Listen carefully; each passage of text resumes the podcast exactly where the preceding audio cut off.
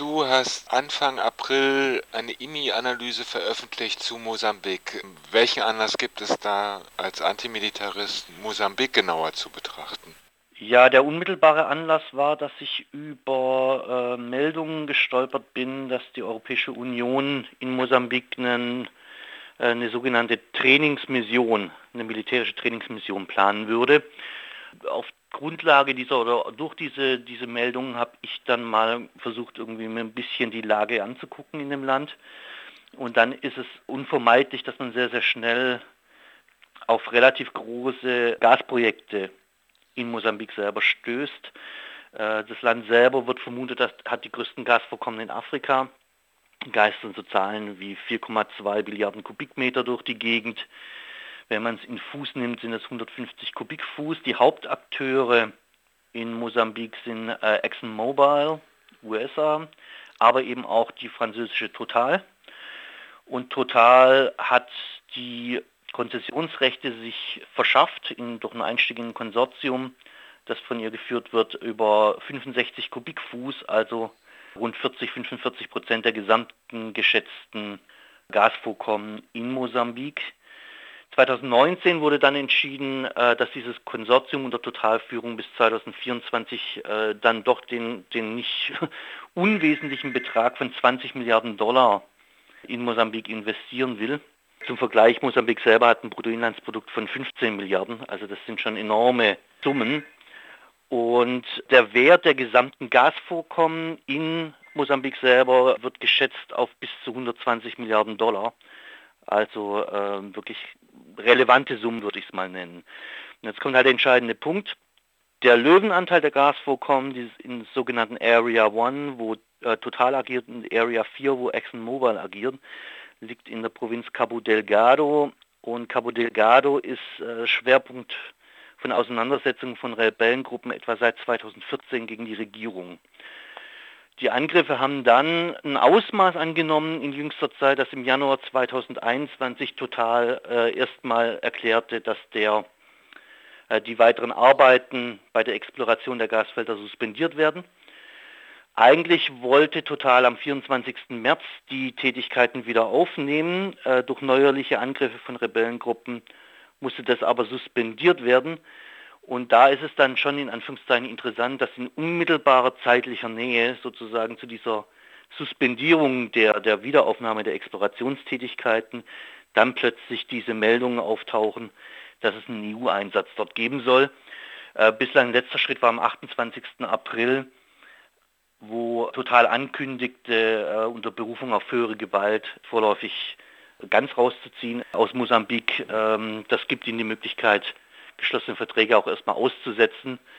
Diese Gasvorkommen, die du schon erwähnt hattest, die sind vor allem im Norden von Mosambik.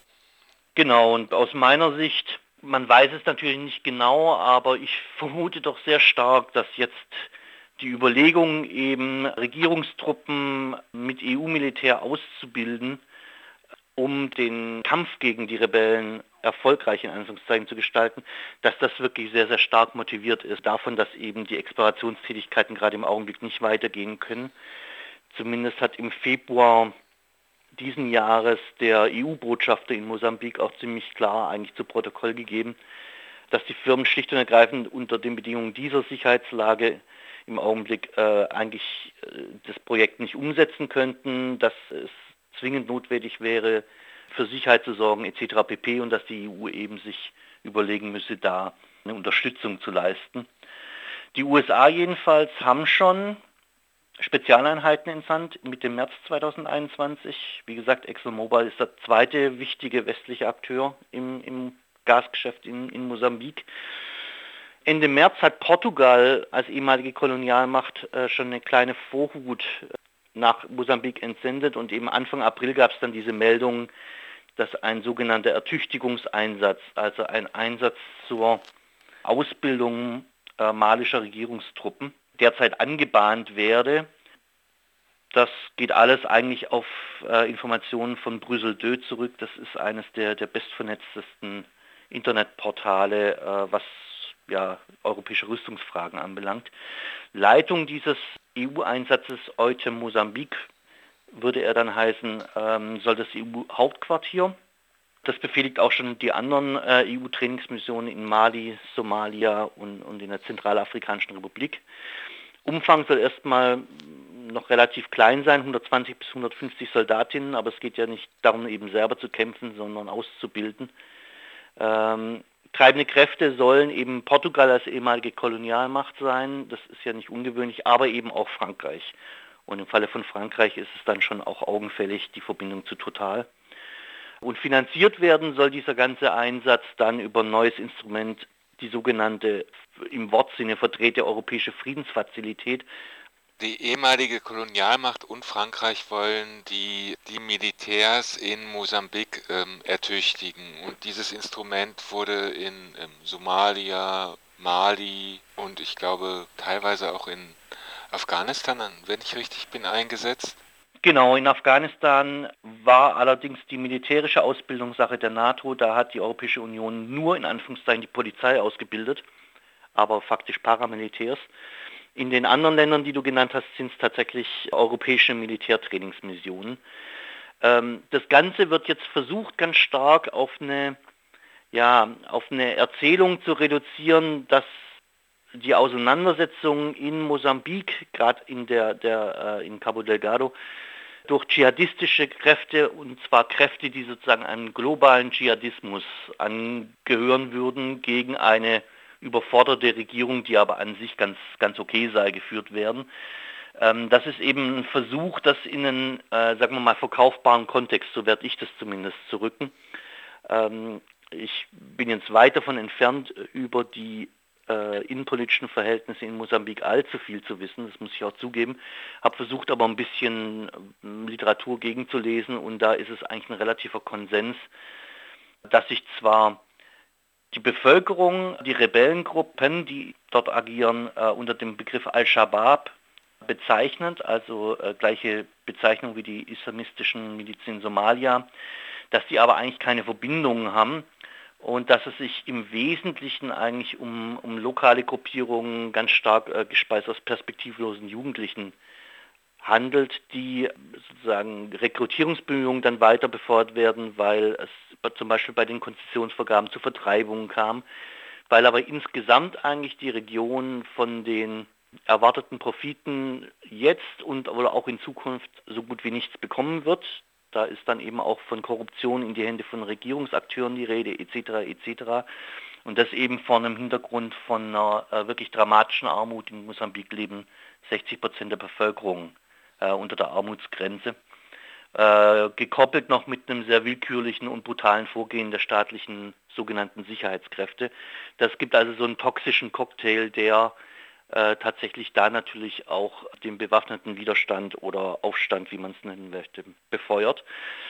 Und in dieser Situation will jetzt diese EU-Trainingsmission, schreibt sich da zwar auf die Fahnen, dass es explizit darum gehe, die Regierungstruppen auch in Menschenrechtsfragen, in Fragen des humanitären Völkerrechts etc. etc. zu schulen. Wenn man sich aber die anderen Trainingsmissionen, insbesondere Eutemali, anschaut, dann steht das dort auch auf dem Papier und in der Praxis bildet dort und stattet das auch mit, mit Material aus, die Europäische Union, äh, Regierungstruppen, die zum Teil für wirklich schwere Menschenrechtsverletzungen zuständig sind und verantwortlich sind. Also letzte UN-Bericht für Mali ist, ist verheerend, was Menschenrechtsverletzungen durch die Soldatinnen und Soldaten äh, der malischen Regierung äh, anbelangt. Äh, insgesamt halte ich das für eine zwar typische, aber eben auch in jedem einzelnen Land ziemlich fatale Strategie. Es gibt einen, einen Konflikt, wo es alles andere als eindeutig ist, dass es einen guten und einen bösen Akteur gibt. Die Europäische Union schlägt sich aber hier vollkommen einseitig auf die eine Seite des Bürgerkriegs, nämlich die, die Regierung, und bewaffnet diese und feuert aber letztendlich so einen Bürgerkrieg damit meines Erachtens eher noch an, dass sie irgendwas zu einer Lösung beiträgt. In Mosambik ist dieses Jahr nicht der erste Bürgerkrieg, sondern es gab ja während ähm, des Ost-West-Konfliktes bereits einen jahrzehntelangen ähm, Bürgerkrieg. Siehst du da Verbindungen oder lassen sich da Verbindungen ziehen? Bin äh, kein Experte über die Geschichte auch Mosambiks. Es gibt eine lange Geschichte des Bürgerkriegs. Der wird aber in, zumindest wie gesagt, ich kann mich dann nur auf die, die Sekundärliteratur, die ich gesichtet habe, äh, beziehen, der wird als unabhängig nochmal von den Gruppierungen, die jetzt sozusagen in den, den der Gasprovinz kämpfen, äh, gesehen. Also es sind sozusagen tatsächlich zwei unterschiedliche Paar Stiefel.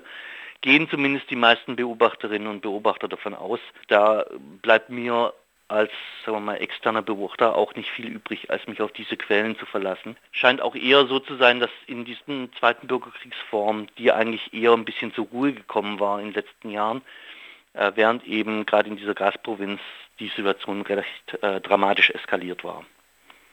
Du hattest davon gesprochen, es gibt äh, dort Dschihadisten, die als international dargestellt werden, um ähm, den EU-Einsatz, der sich jetzt anbahnt, zu legitimieren. Gibt es da eigentlich schon einen Zeitplan, beziehungsweise beschränkt sich das nur auf EUTEM, also einen militärischen Ausbildungseinsatz, oder ist noch mehr zu fürchten? Diese Trainingsmissionen sind tatsächlich äh, eigentlich immer äh, mit einem nicht exekutiven Mandat ausgestattet. Das heißt, Gewalt äh, darf von den EU-Truppen dann äh, nur zur sogenannten Selbstverteidigung angewendet werden. Das ist aber für sich schon ein, ein zweischneidiges Schwert, weil es ein bisschen davon abhängt, wie die Trainingsmaßnahmen aussehen. Jetzt hat man zum Beispiel ja heute Mali der Gestalt auch erweitert, dass bis hinunter auf die taktische Ebene eigentlich im Feld begleitet werden soll. Das heißt, dass äh, europäische Soldaten mit malischen Soldaten in Kämpfe gehen und dann wird natürlich der, eine Situation der Selbstverteidigung äh, relativ schnell eintreten, wenn man als Soldat sozusagen mitten auf ein Gefechtsfeld geht. Ähm, da wird sozusagen der Begriff des nicht exekutiven Mandats auch unglaublich strapaziert. Und das Zweite ist, dass jetzt zum Beispiel für Mali eben auch schon darüber nachgedacht wird, einen EUFOR-Einsatz mit exekutivem Mandat äh, aufzulegen. Das ist gerade noch in der Anbahnung und Diskussion. Also sagen wir mal, so, ein, so eine Trainingsmission ist natürlich zumindest ein potenzieller Einstieg in eine größere militärische Aktivität. Und finanziert werden diese Einsätze eben interessanterweise in Anführungszeichen über dieses neue Instrument der, der Europäischen Friedensfazilität. Was ist das genau für ein Instrument?